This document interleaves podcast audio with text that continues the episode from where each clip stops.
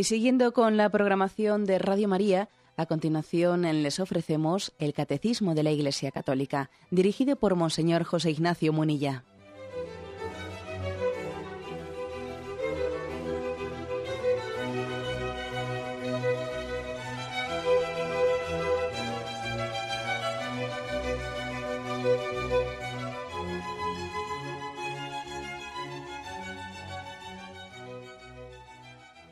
Cordial saludo a todos los oyentes de Radio María.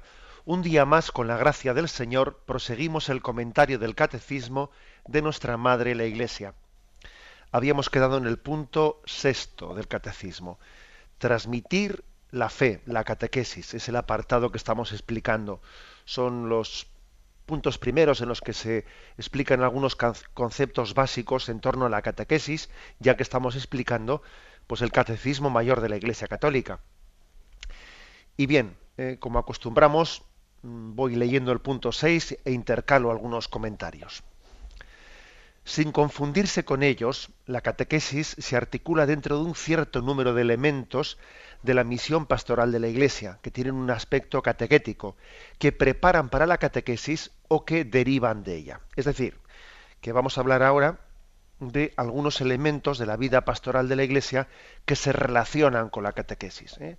La catequesis no es algo que esté desconectado del resto de la vida de la Iglesia, sino que tiene estrecha relación, como es lógico, ¿no? O sea, que tiene fronteras, ¿no? Tiene, pues la catequesis, digamos que mm, es vecina pues por ejemplo del tema de, la, dar razón de nuestra fe. Eh, la catequesis al mismo tiempo es vecina con la predicación, es, etcétera. Se relaciona, se interrelaciona con una y con otra. ¿no? Vamos a ver cuáles son, digamos, los elementos con los que se relaciona la catequesis en el resto de la vida de la Iglesia. Dice que preparan o se derivan, ¿no? Tienen relación. Bien, vamos a hablar de ellos dice, en primer lugar, el primer anuncio del Evangelio o la predicación misionera para suscitar la fe. ¿eh? Vamos a ver, no es lo mismo que la catequesis, pero está muy relacionado con ella. El primer anuncio, el primer anuncio que hace la Iglesia cuando mm, alguien que no es cristiano todavía le proclama el Evangelio de Jesucristo para su conversión. A esto se le llama el querigma. La palabra querigma viene a significar, bueno, vamos, la predicación de lo esencial. ¿eh? Cuando alguien no conoce para nada o muy lejanamente, ¿no? O bueno, o quizás conoce algo, pero lo malo suele ser algunos, lo malo suelen ser los que se creen que conocen algo. Es más difícil predicar a veces a los que mm, fueron cristianos y dejaron de serlo y etcétera, ¿no? Y se creen que lo saben todo, etcétera. Es más difícil predicarles a ellos que predicarle a quien oye por primera vez en su vida hablar de Jesucristo. ¿eh? Porque no hay peor cosa que pensar que, que uno piense que ya sé lo que me van a decir y no me van a decir nada nuevo. Eso es lo peor que le puede ocurrir a uno. Porque su disposición ya es de rebote ¿eh? es de rebote, le va a resbalar lo que le digan, ¿no? No cree en la novedad de lo que le van a transmitir. Por eso la primera predicación de la Iglesia debe de recibirse como con plena novedad. Esto que me dicen es, es absolutamente nuevo y es así, y es cierto. ¿no? Entonces, ¿cuál suele ser ese mensaje primero querigmático, de querigma, que es que la Iglesia suele proclamar cuando se dirige a alguien que, bueno, pues que no es cristiano y que em, le llama a, la, a, la, conversión. Bueno, pues ese querigma básicamente es el siguiente, ¿no? Es lo esencial, ¿no? Cristo vino al mundo, Dios envió al mundo a Cristo, a su Hijo, por nuestra salvación. Cristo entregó su vida por el perdón de nuestros pecados entregó su vida, murió y resucitó por nuestra salvación, y nos pide la conversión. ¿eh? Para poder participar de esa salvación nos pide nuestra conversión. He aquí el querigma, fijaros. Luego se pueden decir de muchas maneras, porque claro, según también la inspiración del Espíritu, la inspiración del predicador, este querigma pues se dice con unas palabras, poniendo unos ejemplos, unas parábolas, otras palabras, pero la esencia del querigma, es decir, de lo que es la columna vertebral de la predicación de la Iglesia, del primer anuncio, ¿eh? del primer anuncio de la Iglesia es esta Dios envió su Hijo al mundo para, por nuestra salvación. Su Hijo, o sea, Jesucristo, entregó su vida por el perdón de nuestros pecados, murió y resucitó por nuestra salvación. Y nos pide la conversión para hacernos partícipes de la vida del cielo. Este esta es la esencia. ¿eh? Por ejemplo, en el libro de la carta, en la carta de San Pablo a los romanos, eh, perdón, no, he dicho mal, en los Hechos de los Apóstoles, en el, libro de los Hechos de los Apóstoles, con frecuencia se ve pues cómo mm, hay unos hay unos discursos en los que se dirigen los apóstoles se dirigen por primera vez, ¿no? Estoy pensando, por ejemplo, el capítulo tercero de los Hechos de los Apóstoles. Allí, a partir del versículo 11, se habla del discurso de Pedro. Pedro dirigió la palabra a la gente. Israelitas, ¿por qué os admiráis eh, de esto que hemos hecho? ¿Por qué nos miráis? Porque habían hecho un, milagro, ¿no? ¿Por qué nos miráis como si hubiésemos hecho andar a este con nuestro propio poder? El Hijo, el Dios de Abraham, de Isaac y de Jacob, el Dios de nuestros padres, ha glorificado a Jesucristo, al quien vosotros entregasteis y de quien renegasteis ante Pilato cuando había decidido soltarlo. Vosotros renegasteis del santo y del justo y pedisteis el indulto de un asesino. Matasteis al autor de la vida, pero Dios lo resucitó de entre los muertos y nosotros somos testigos de ellos. Por la fe en su nombre, este que veis aquí, que conocéis, ha recobrado el vigor por medio de su nombre. La fe que viene por medio de él la ha restituido completamente la salud a la vista de todos vosotros. Ahora bien, hermanos, sé que lo hicisteis por ignorancia, o sea, que entregasteis a Cristo, dice por ignorancia, al igual que vuestras autoridades, pero Dios cumplió de esta manera lo que había predicho por los profetas, que su Mesías tenía que padecer por nosotros. Por lo tanto, arrepentíos y convertíos para que se borren vuestros pecados, para que vengan tiempos de consuelo de parte de Dios y envíe a Jesús el, y envíe a Jesús el Mesías que os está destinado. ¿eh? Es decir, de una forma u otra, Pedro está predicando por primera vez a los judíos que habían llevado a la cruz a Jesucristo y les dice esto. Mirad, lo hicisteis por ignorancia, no os dabais cuenta de lo que estabais haciendo. Pero ese Jesús entregó su vida por, la por nuestra salvación, luego abriros a la conversión, etc. Esto no es exactamente lo mismo que la catequesis, ¿eh? porque es un primer anuncio, pero lógicamente tiene, tiene pues una conexión estrecha con la catequesis, porque también la catequesis, cuando ya uno después de haber recibido un primer anuncio y ha quedado tocado en su corazón, ¿no? y pide saber más de esa predicación que ha escuchado, pues entonces ya se le ofrece la catequesis. Antes que la catequesis es un primer anuncio. Nadie pide ingresar en una catequesis y primero no ha escuchado un primer anuncio que le ha tocado el corazón y le ha llevado a, tener el deseo de conocer qué es, el cristianismo, eh, qué es esto. Entonces, por lo tanto, eh, una, un primer aspecto de la vida pastoral que está relacionado con la catequesis. El segundo, dice aquí, búsqueda de razones para creer. Búsqueda de razones para creer. porque digamos nosotros nos tenemos dos, dos instrumentos principales ¿no? para poder eh, llegar a Dios. Es como si un pájaro que tiene dos alas, o alguien, eh, pues, o cualquiera de nosotros que tiene dos pulmones. El pájaro tiene dos alas, y así también el hombre tiene como eh, dos facultades, ¿no? La de la razón y la de la fe, el don de la fe y podemos llegar a, Dios utilizando la razón o también a través del don de la fe. y los dos no son dos caminos que mm, bueno pues que se excluyan todo lo contrario más bien se apoyan uno a otro ¿eh? y, igual que un pájaro tiene dos alas y tiene que utilizar las dos y además de una manera conjugada armónica para poder volar también así nosotros tenemos que utilizar fe a través de la fe y pero a, a través de la razón, que, que, la razón también es la fe que intenta entender ¿eh? y que se hace preguntas y a través de las preguntas, pues mm, también Dios nos ha dado una capacidad racional de conocerle, ¿no? Bien, esto, esto es lo que en el seno de la Iglesia, eh, cuando se, estudia filosofía y teología, allí hay una asignatura en filosofía que se llama teodicea. Y esa asignatura de teodicea, o sea, ¿qué es lo que decimos de Dios? Eh, a través de nuestra razón, ¿qué podemos conocer de Dios? Bueno, pues es, la ejercitación de la razón conducente a la fe. Y es, yo recuerdo que pues, pues en mis tiempos de seminarista, cuando estudié filosofía, pues os voy a decir que fue uno de mis grandes descubrimientos, ¿no? Me impresionó, me impresionó comprobar cómo había una asignatura como esta de la Teodicea que se tomaba en serio qué tipos de argumentos eh, podemos llegar a, utilizar para hablar de la existencia de Dios y para, para hablar de sobre Dios, ¿no? Pero desde el punto de vista racional, ¿eh?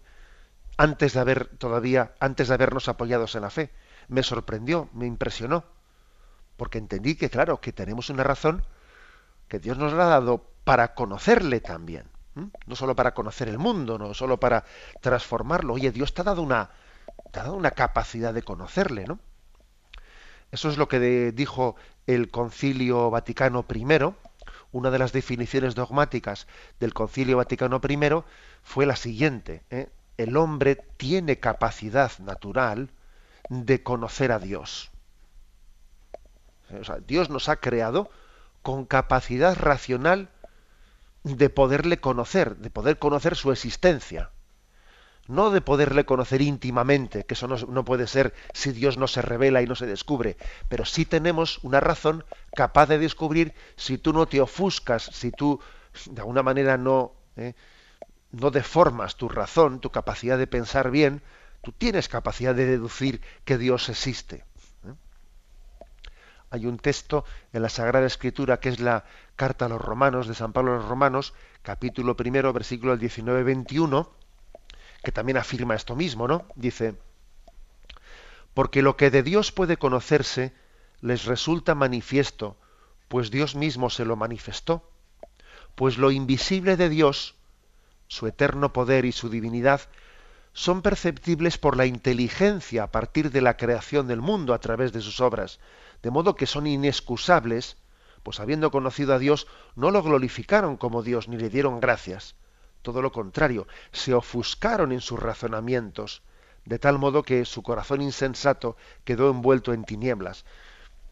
Es decir, San Pablo dice que son inexcusables aquellos que, que no han utilizado bien la razón para llegar a deducir la existencia de Dios. Oye, a través de las criaturas tenemos que concluir la existencia del Creador. Luego, luego es muy importante también dar razones de nuestra fe. ¿eh? Es decir, y la catequesis no es exactamente esto, pero tiene mucho que ver con esto. ¿eh? No es lo mismo exactamente catequesis que teodicea, ¿no? Pero sí es verdad que la catequesis, sobre todo dependiendo de a qué edades se dirija, ¿eh? y a la medida en que se dirige a unas edades más adultas, pues lógicamente intenta también dar más, ¿eh? más razonamientos sobre nuestra fe. San Pedro, en una de sus cartas de la Sagrada Escritura, dice, ¿no? Tenemos que estar dispuestos a dar razón de nuestra fe a quien nos la pida. O sea, que supone decir, oye, ¿y esto cómo es eso? ¿Y cómo es eso del purgatorio? ¿Y cómo es eso de que los cristianos pues creéis sobre esto, sobre el otro, lo demás allá? Bueno, pues uno lógicamente tiene que tener una buena formación para dar razón de su fe.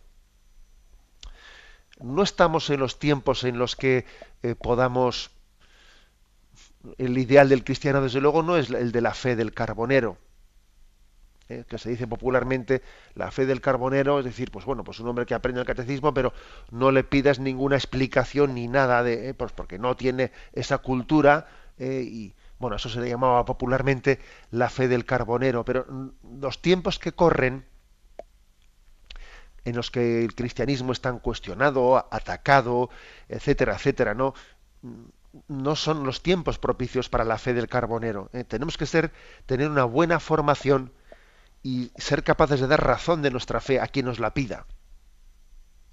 Es verdad que no todo el mundo eh, pues, tendrá pues, los mismos carismas y no todo el mundo va a estudiar eh, teología y, filosofía. Bueno, pues eso somos conscientes. Pero sí ha llegado el momento de que tengamos una buena formación. Que a veces nos damos cuenta que pues, igual tocan, toca la puerta de nuestra casa, pues eh, incluso algunas veces miembros de alguna secta, lo que sea, ¿no? Y sacan allí la Biblia o sacan un librito de ellos y te dicen dos cosas y claro, pues, pues entendemos que pues que no les vamos a dar pábulo, ¿no? Pero pero no tenemos a veces la formación necesaria para poderles rebatir. Muchas veces ocurre eso. ¿eh? Vivimos de las rentas y no, no hemos crecido ¿eh? en nuestra formación personal. Por eso, dice aquí, ¿eh?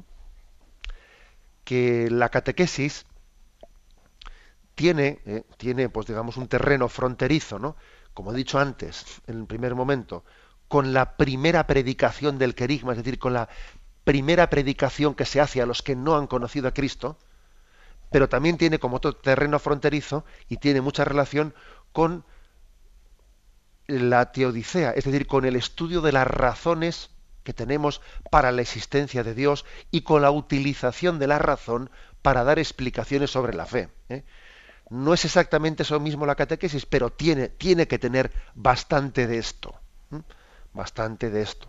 Porque, porque sí, ¿eh? porque somos humanos y como humanos tenemos las dos alas que decíamos, ¿no? Que no solo es la razón, ¿eh? o no solo es la fe, mejor dicho, ¿no? sino que es la fe y la razón. Tenemos un momento de reflexión y continuaremos enseguida.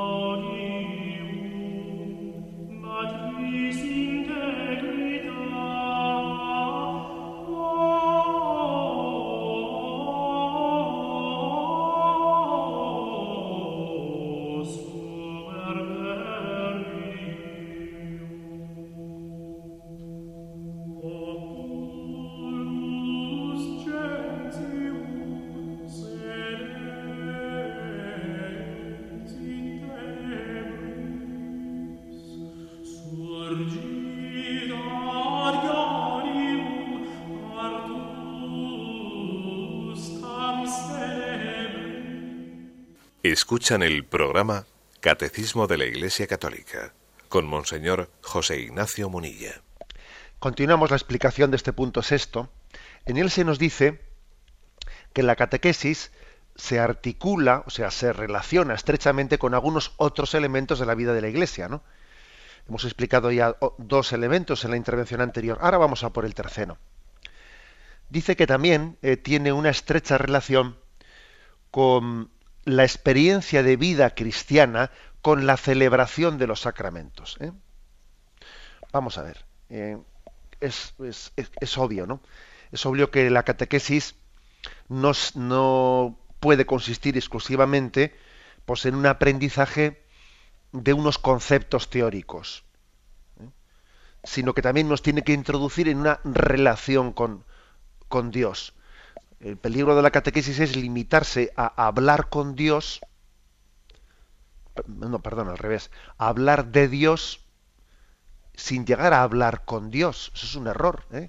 El error del camarero, del camarero que suelo decir yo, ¿no? Pues que a veces los propios catequistas o los sacerdotes o los obispos tenemos el peligro del camarero, que es aquel que va con la bandeja por, ¿eh? por la sala repartiendo y todo el mundo va picando de la bandeja, pero él no come, ¿no? Y pues eso no puede ser. Bueno, algo parece, algo parecido pasaría con el con el que es catequizado y le hablan de cosas, pero sin acompañarle a experimentarlas. Y eso no sirve. ¿eh?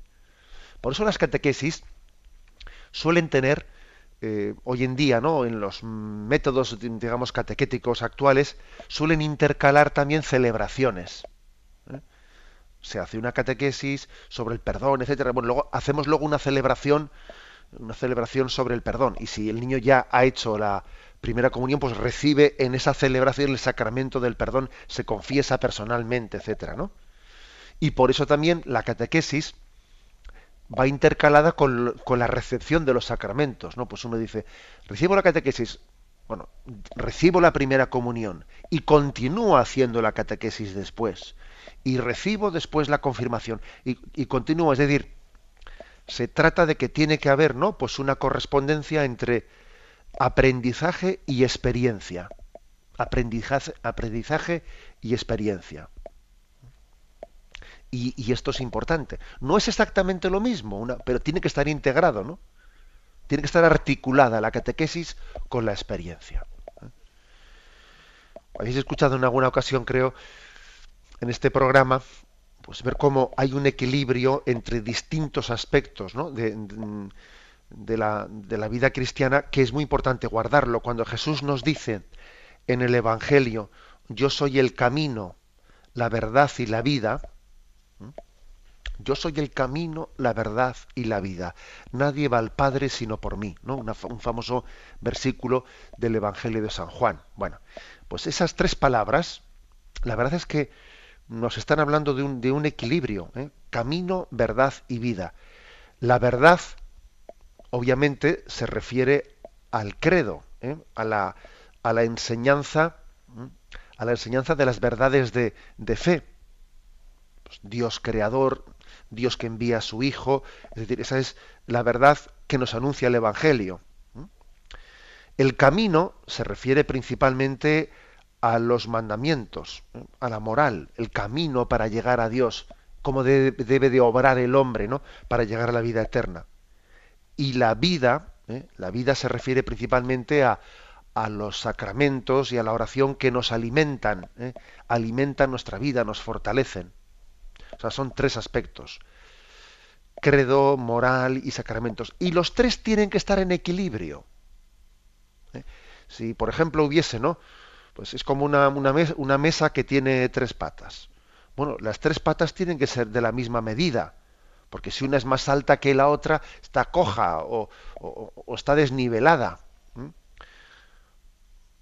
Una mesa tiene que tener un mínimo de tres patas para que quede de pie y ojo con que se, con que se eh, queden desniveladas, porque imaginaros, por ejemplo, una catequesis en la que se enfatizase mucho, mucho, en detrimento de las otras dos, eh, pues la enseñanza de las verdades, eh, del credo. Bueno, pues ahí tendríamos un cristiano que sabe mucho, sabe mucho del catecismo, sabe mucho de, qué es lo que qué es lo que piensa eh, la Iglesia, su magisterio, conoce el magisterio, conoce eh, la escritura, ha leído la escritura, ha leído el magisterio, es capaz de hablar de las encíclicas del Papa, lo otro, lo otro, sí, está muy bien, o sea, intelectualmente muy bien preparado, pero no dejaría de ser, de alguna manera, una, un teórico abstracto. Un hombre que sí, que tiene la teoría muy desarrollada, pero no la vive, no la vive no tiene experiencia interior de ella, no ha hecho experiencia de la oración, no la ha experimentado los sacramentos y además no es coherente, pues no es coherente porque no tampoco está educado en el en el camino, es decir, en el seguimiento de Jesús. Se sabe la teoría, pero no es coherente con su vida. Imaginaros que la mesa tiene no esa, no esa pata, sino otra. Por ejemplo, el tema de alguien que ha sido educado, pues, en, en conocer muy bien el camino, en respetar las normas, en respetar los mandamientos. Alguien a, quien se le ha enseñado el cristianismo bajo una perspectiva moralista. ¿eh? de que tienes que hacer esto, no hay que comportarse así, esto sí, esto no, pero se ha enfatizado mucho ese aspecto en detrimento de, ¿eh? De los otros dos. Entonces, ¿qué ocurre? Pues es alguien que tiene una educación muy moralista, por hábito y por tradición, un poco pues, se mantiene unos hábitos, pero fijaros bien, le falta conocer a Jesucristo, le falta conocer la gracia, le falta conocer que sin la gracia de Cristo no va a poder ser fiel al cumplimiento de los mandamientos. Tiene riesgo de voluntarismo de pensar que la voluntad humana lo puede todo, y eso es falso. Y además no tiene experiencia interior del amor de Cristo, ¿no?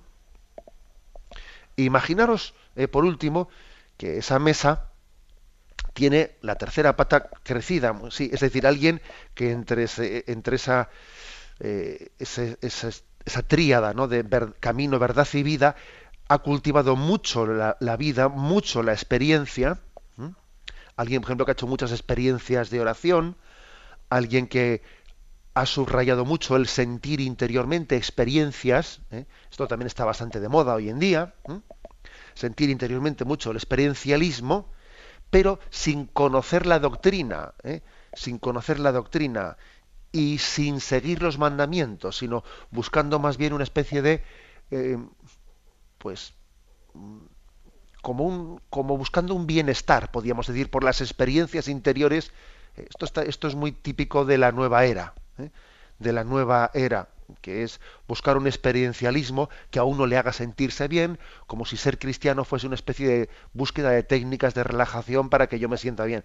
No, mire usted. ¿eh? O sea, ser cristiano supone un equilibrio entre camino, verdad y vida, conocimiento de la doctrina cristiana, coherencia en el seguimiento de los mandamientos y experiencia interior en los sacramentos y en la oración. Supone un equilibrio y la mesa tiene que tener las tres patas de, una dimensión eh, igual o parecida, eh, pues porque de lo contrario obviamente va a haber problemas.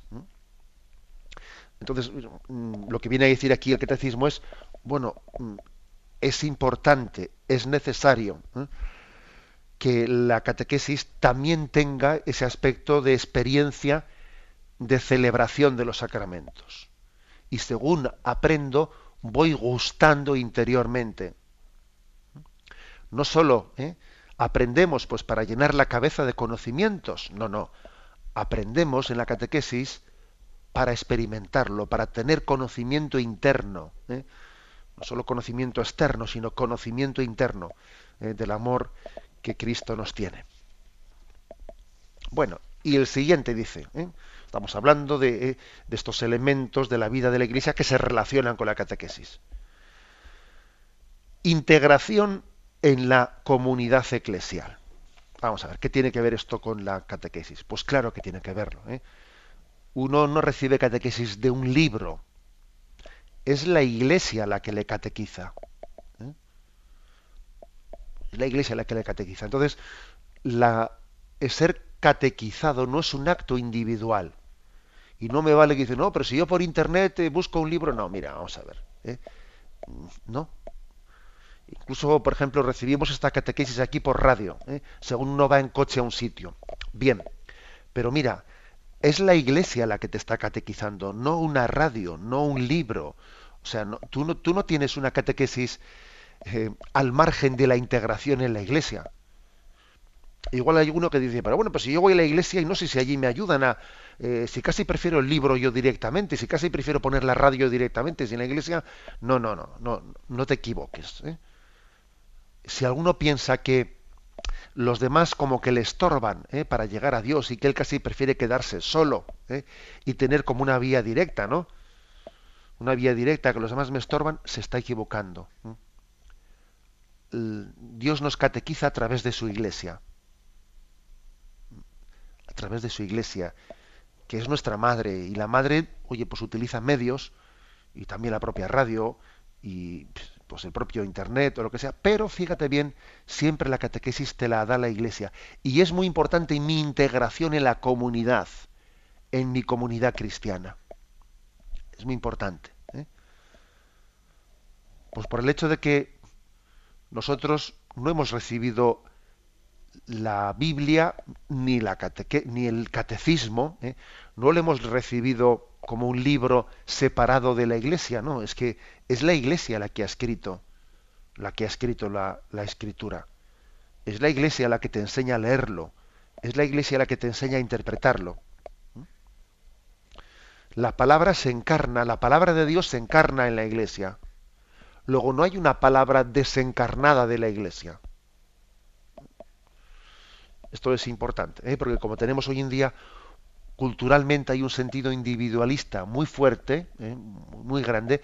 Yo sé que hay personas que les cuesta esto. También os voy a decir que a veces he recibido cartas que me han emocionado, ¿no? Cartas que me han emocionado de oyentes de Radio María, oyentes del catecismo, que, bueno, se han encontrado con este programa sin que sean todavía practicantes, ¿no? Sin que participen de una comunidad parroquial sin que se acerquen a los sacramentos, etcétera.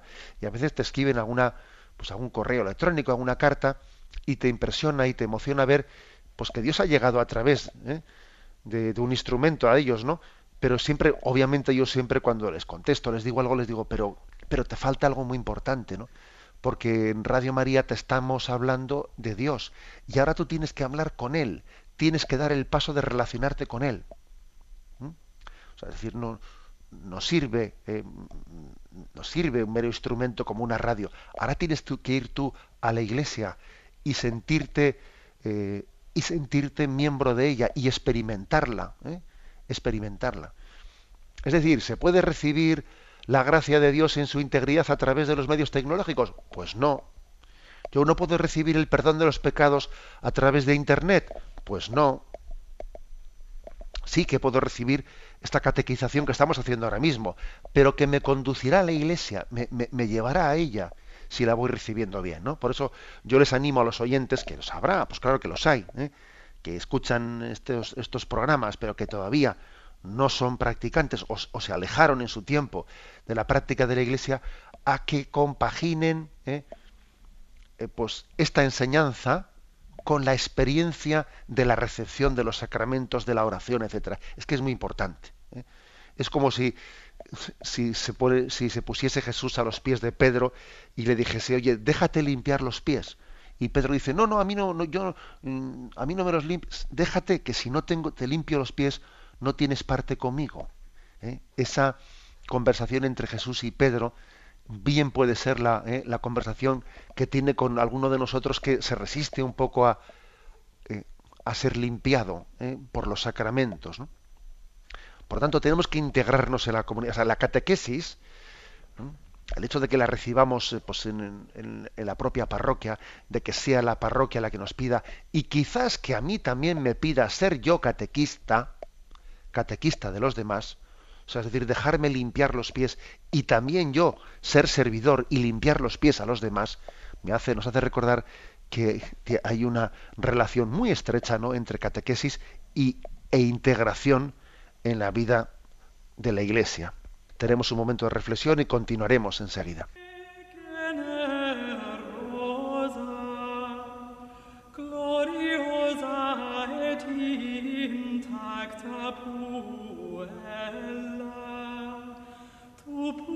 opera castitatis tu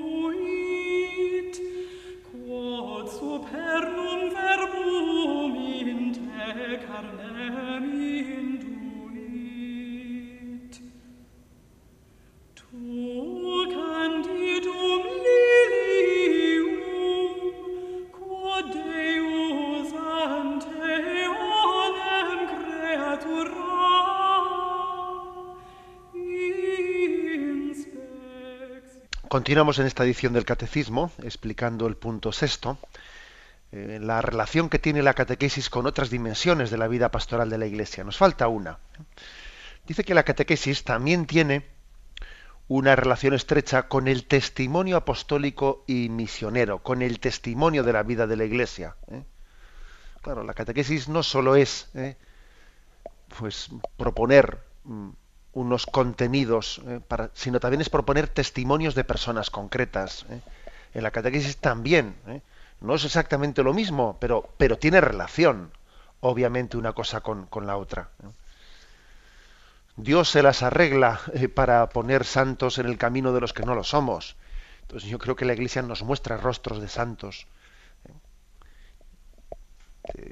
y que nos, y que nos estimulan, ¿no? En que, para que veamos que eso que estamos estudiando en la catequesis no es una teoría bonita, sino que ha habido personas con nombres y apellidos que lo han llevado a la práctica, lo han encarnado, pues de una manera maravillosa, ¿no?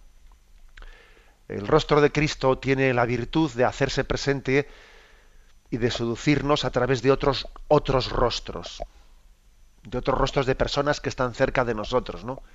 Que uno dice, este es un hombre de Dios, esta es una mujer de Dios uno ve una religiosa, ve, una, ve, un, ve un joven, ve, y dice, este es un hombre de Dios, y yo veo que el rostro de Cristo está, no sé, que me brilla a mí a través de esta persona. ¿eh?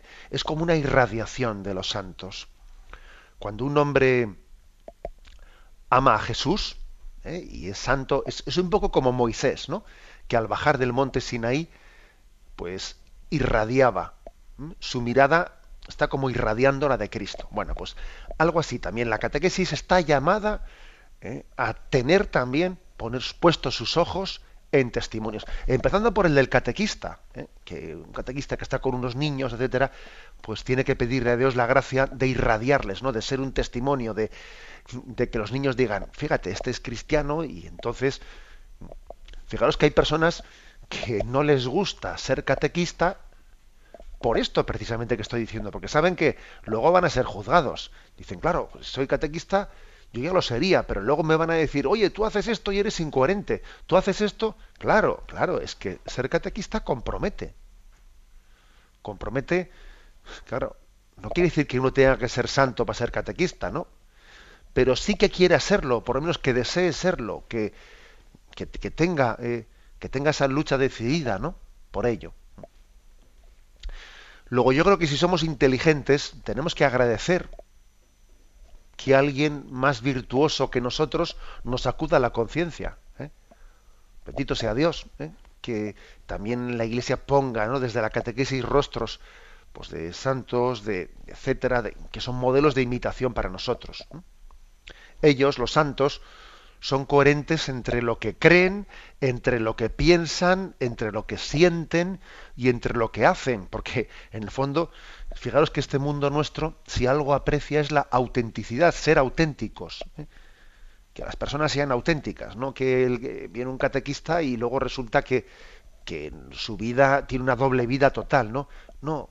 Mm, nuestro mundo tendrá crisis de muchas cosas, pero si algo sí que nos pide es autenticidad coherentes entre lo que creemos, entre lo que pensamos, entre lo que sentimos y entre lo que hacemos. Entonces la Iglesia en su catequesis nos abre, ¿no? Nos abre a este conocimiento de tantos modelos en el seno de la Iglesia.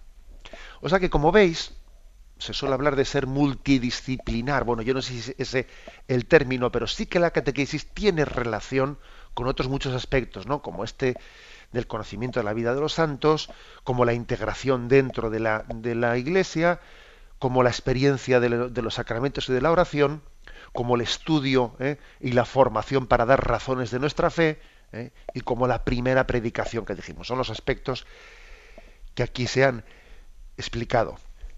Y aunque sea brevemente, voy a leer el punto séptimo, que es sencillito, ¿eh? que es sencillo. Pasamos al punto 7. Dice, la catequesis está unida íntimamente a toda la vida de la Iglesia. No sólo la extensión geográfica y el aumento numérico de la Iglesia, sino también, y más aún, su crecimiento interior. Su correspondencia con el designio de Dios depende esencialmente de ella. Bueno, aquí lo que viene diciendo es que el crecimiento de la Iglesia tiene que hacerse siempre de la mano de la catequesis. ¿eh? Sería, por ejemplo, muy peligroso que la Iglesia crezca mucho, pues, en, numéricamente administrando sacramentos, si paralelamente no tiene una buena catequesis, ¿no? No, porque es como es como terreno conquistado, ¿eh? pero que no lo has conquistado bien, entre comillas, ¿no? Eso, por ejemplo, se dice en las estrategias de guerra. No vale que tú ganes terreno, luego el terreno que has ganado tienes que tenerlo bien cuidado. Bueno, pues olvidémonos de la guerra y, ahora veamos lo que es la vida de la iglesia. No basta con que tú digas, ala, tengo 10.000 bautizos más. Ya, pero vamos a ver, pero esos les has dado el bautismo y, se han, y han sido bien catequizados, ¿o no? ¿Eh? O sea, porque no basta con un crecimiento meramente sociológico, ¿eh? sino que también la Iglesia tiene que vigilar, pues a veces la administración de los sacramentos sin la necesaria catequesis, que eso es un riesgo, ¿eh? es un riesgo. O sea, nuestra meta no es tener más números, no, si una persona no tiene, tampoco no queremos ser eh, lo contrario, ¿no? No queremos ser unos maximalistas que, que para recibir un sacramento parece que necesitemos nosotros una especie de exigencias humanas más allá de lo que el Señor nos pide para recibir su gracia. Tampoco es eso, ¿no? Pero entendedme que existe el riesgo de que haya como una extensión del cuerpo de la Iglesia por los sacramentos sin estar acompasada suficientemente pues con una catequesis, ¿no? Para que eso haya sido asimilado, haya sido interiorizado, etcétera. Y no únicamente esto, sino que también dice aquí, también en cuanto al crecimiento interior, los que incluso ya han sido iniciados, ¿eh? los que incluso ya han recibido los sacramentos de la iniciación cristiana, eh, que sabéis que son eh, bautismo, confirmación, Eucaristía, no hoy en día tal y como están las cosas tal y como este mundo no está pues culturalmente bombardeándonos porque es cierto que hay un influjo muy grande de bombardeo de un mundo secularizado aunque hayamos terminado los sacramentos de la iniciación es que la catequesis tiene que ser continua. Es que nunca nos podemos dar ya por suficientemente formados. Porque el influjo del mundo es muy grande y luego no estamos en una sociedad que sea eh, de cristiandad, que sea católica, sino que fácilmente uno sale y enseguida recibe un montón de influjos mundanos, es cuestionado, tiene que dar respuestas, etcétera. Luego, no estamos en un tiempo en el que uno diga, bueno, yo mi iniciación ya la terminé. No, sino que estamos en, plena y en continua, ¿eh? en continua formación. Esto es básicamente ¿no? lo que nos afirma el punto séptimo, que también hay un crecimiento interior dentro de nosotros, ¿no? Y un mantenimiento. ¿eh? ¿Sabéis cómo se hace el mantenimiento de los coches, no? ¿Eh? Ahora, pues vamos allí, les pegan el repaso y les hacen la ITV y bueno, pues también nosotros tenemos que tener un mantenimiento y no solo mantenimiento, sino crecimiento interior, ¿eh? gracias a la catequesis. Lo dejamos aquí, damos paso a la intervención de los oyentes. Podéis llamar para formular vuestras preguntas al teléfono 917 107 700. 917 107 700.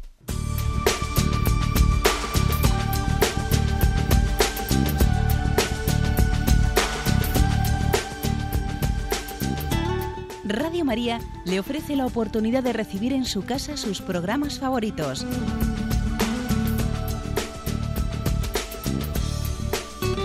Ahora lo puede hacer a través de nuestra página web www.radiomaria.es o bien llamándonos al 902 500 518.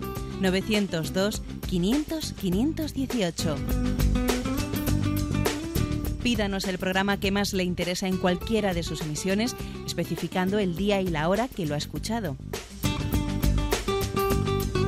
Solo nos tiene que decir si lo quiere en CD de audio o CD o DVD en MP3. Haga su solicitud en el 902 500 518 y en www.radiomaria.es. Radio María, más cerca de usted.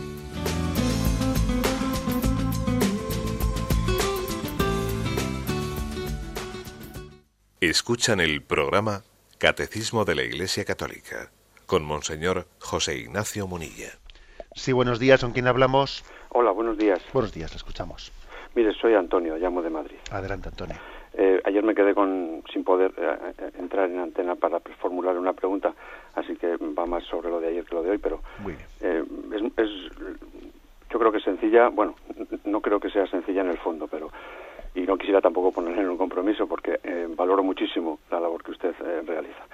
La pregunta es la siguiente: al adherirnos a la doctrina católica recogida en el catecismo, ¿no perdemos libertad de pensamiento? Eh, al cristiano no se le puede tachar de infantilismo intelectual o infantilismo mental. Muy bien. Muchas Pues, pero es muy interesante la, eh, la, la pregunta que, que hace el oyente, porque obviamente esa es una acusación que existe. ¿eh? Claro, los cristianos les están marcando lo que tienen que pensar, ¿no? Eh, se adhieren a dogmas. Entonces, claro, pues eh, están encorsetados, ¿no? Su, su pensamiento eh, no es libre, etcétera, ¿no? Ese, ese es una acusación que desde pues esta concepción relativista, etcétera, pues está, está en el aire. ¿Yo qué- cómo respondería a eso? Bueno, recuerdo haberle escuchado. Haberle escuchado una expresión a Benedicto XVI que me enamoró, ¿no? Decía, los dogmas no son muros, no son paredes, ¿no? Sino son ventanas que se abren en las paredes para poder mirar hacia el horizonte, hacia el infinito. ¿m? Un dogma no es algo que me impida impida ver, no todo lo contrario, me abre, ¿eh? me abre un hueco, una ventana en el muro que no me, que, no me permite ver, ¿no? Para que yo vea más, ¿no? Es decir, eh, primero tenemos que darnos cuenta de que el razonamiento humano está sujeto también a la posibilidad de errar. Tenemos una, una razón capaz de conocer la existencia de Dios, pero también tenemos una capacidad de autoengañarnos y de equivocarnos que no veas, ¿no? Y no únicamente eso, sino que además también hay un límite, un límite de hasta dónde soy capaz yo de ver con la razón humana. Bueno, pues digamos que la fe, la revelación, lo que me hace es encender las luces largas y ver más allá de lo que yo con mi razón podía haber visto. ¿eh? Luego, de alguna manera, lejos de encorsetarme, lejos de disminuir eh, mi libertad, lo que me hace es ampliarla. Lo que pasa es que, claro, aquí también estamos hablando de qué se entiende por libertad, porque si por libertad se entiende eh, la capacidad de hacer una cosa o de su contraria, de ser yo el que elija, obviamente, pues entonces claro que, que cualquier cosa que se nos transmita va a ir contra la libertad. Pero si por libertad entiendo yo la capacidad de adherirme al bien y adherirme a la verdad, entonces los dogmas, la catequesis, lejos de quitarme libertad, me la, eh, me la amplían, ¿no? Fue San Agustín el que, de alguna manera, pues, definió la libertad bajo este concepto, ¿no? Libertad no es, no es meramente eh, libre albedrío, eh, es más que eso, ¿no? Libertad es la capacidad de conocer el bien, de conocer la verdad y de adherirme a ello. Por eso el catecismo, por eso la fe de la Iglesia me hace más libre, no menos libre. ¿Mm? Bueno, damos paso a un siguiente oyente. Buenos días. Buenos días, monseñor. Sí, le escuchamos. Adelante. Eh, le quiero hacer una pregunta. En España sabemos que tenemos muchas capillas de adoración perpetua y le quiero decir si es un sitio idóneo para dar catequesis. Gracias por su respuesta. Bien.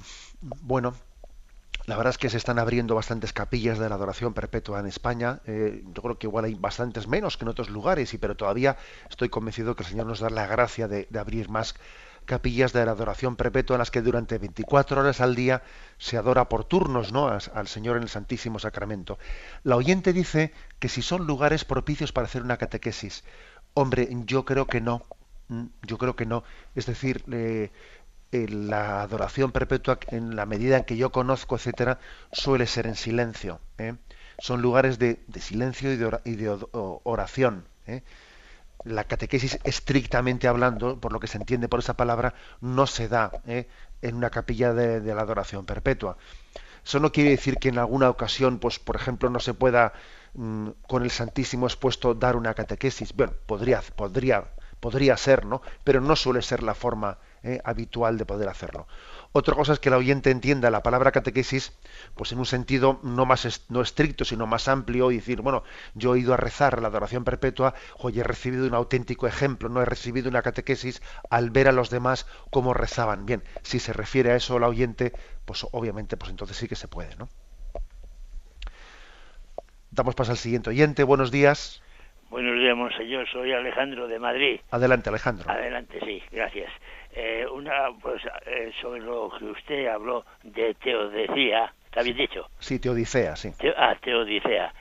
¿Qué sería de nosotros si Dios, a través de que es tan infinitamente misericordioso y bondadoso, a través de la Iglesia terrenal, nos cobrase la luz del sol, el calor del sol, el oxígeno del aire, que se da tanto a los ricos, la misma cantidad a los ricos y a los pobres, que uno podría decir, porque si no, si, porque si nos cobrase estaríamos en crisis desde que el mundo es mundo. Pues está bien, usted ha utilizado también su capacidad de razón, de razonar, ¿no? Para hacernos pensar. ¿eh? Bueno, y, yo creo que obviamente una de las razones que en la teodicea, ¿no? que en esa ciencia filosófica para llegar al conocimiento de Dios que se suele utilizar más es pues conocer la inmensidad de la creación, conocer la maravilla de la creación y darnos cuenta de que es imposible, que es absolutamente imposible, ¿no? que exista este mundo sin, sin un creador.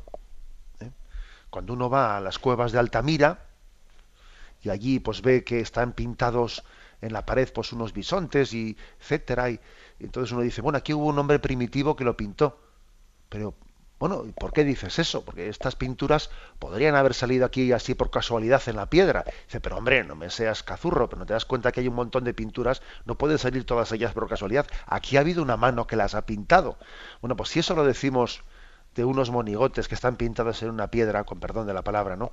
¿Cuánto más no teníamos que decir del orden de la creación, de la maravilla del universo, de la maravilla, o sea, vamos, de la naturaleza, de su equilibrio, etcétera, ¿no? O sea, eso es utilizar la razón, ¿eh? pues con, con, toda la capacidad que tiene de, de, descubrir el misterio de Dios. Bueno, damos paso a un siguiente oyente. Buenos días. Buenos días. Sí, buenos días, le escuchamos. Buenos días, padre, que Dios le bendiga. Adelante. A ver, necesitaba saber, pues, su opinión y su consejo. Eh, quería saber cuando tu pareja es un obstáculo para que tú avances en las cosas de Dios, cuando, porque a mí, por ejemplo, me gusta, pues, leer la Biblia en compañía de él, me gusta llegar a, a la iglesia pronto, me gustaría hacer un, un, esto que se hace todos los días con él, y siempre encuentro una excusa y yo me siento muy afligida en ese en ese área me siento muy muy sola y muy insegura. Y no sé qué hacer no sé cómo es que me pongo un poco nerviosa padre. tranquila tranquila. Porque es muy importante Dios para mí. Hace como cinco años que conozco de Dios y me cambió la vida por completo. Y siento que le estoy fallando a, al Señor pero no sé no sé cómo manejar las cosas porque me crea conflicto a nivel pareja y me crea mucha angustia. De acuerdo. Bien, pues vamos a ver, usted me pregunta qué consejo le doy. Bien, supongo que estará casada, usted me ha hablado de su, de su pareja. Bien, no es lo mismo que sean novios que que esté casada. ¿eh? Si son novios, obviamente, pues usted tiene un tiempo de discernimiento, ¿eh? de discernimiento para ver también si existe la conjunción de ideales ¿eh? De ideales suficiente pues para, para dar el sí al matrimonio. ¿no? Eh, si están casados, como me, da a mí la impresión, ¿no? Por, por, por, tal y como se ha expresado, si está casado, pues el discernimiento está hecho. ¿eh? Entonces, digamos, no, no debe de poner en duda que, pues que, que, Dios ha permitido ¿no? que llegue ese momento del matrimonio y usted ha dicho un sí a Dios. Y entonces yo creo que tenemos que no no dedicarnos únicamente a quejarnos de los defectos por los que mi marido a mí me impide, eh, me impide poder tener una vida religiosa más profunda, sino hacer también un acto de fe de decir, el Señor habrá querido también que yo sea un instrumento para que mi marido pues tenga eh, pues una eh, un mensaje de Dios para él también. es decir, que también yo estoy llamado a ser un signo de Dios para mi marido. Entonces, que en la vida matrimonial supone muchas veces que uno tiene que renunciar a cosas que él haría, pues obviamente ¿eh? es así.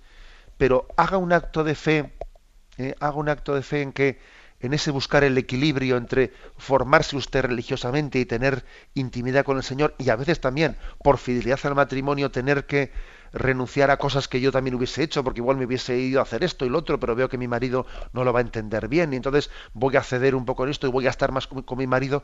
O sea, recíbalo no como un fastidio, sino como una vocación que Dios le ha dado para acercarle a Él. ¿eh? Sea, yo creo que lo, último que podría usted pensar es decir, aquí tengo yo un estorbo ¿eh? y el estorbo se llama mi marido.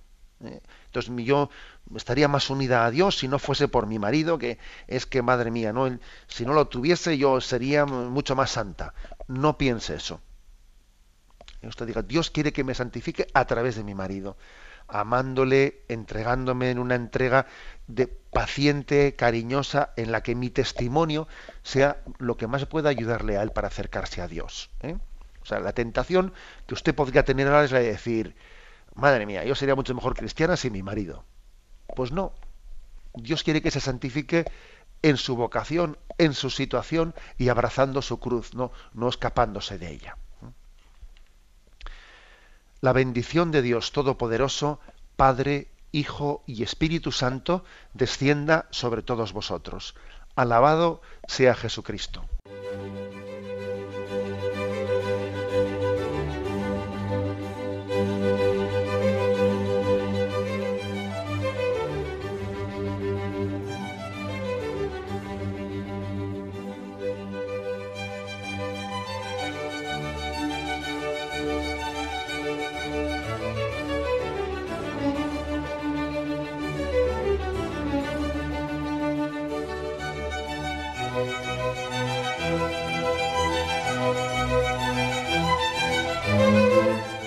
Han podido escuchar en Radio María el Catecismo de la Iglesia Católica, dirigido por Monseñor José Ignacio Munilla.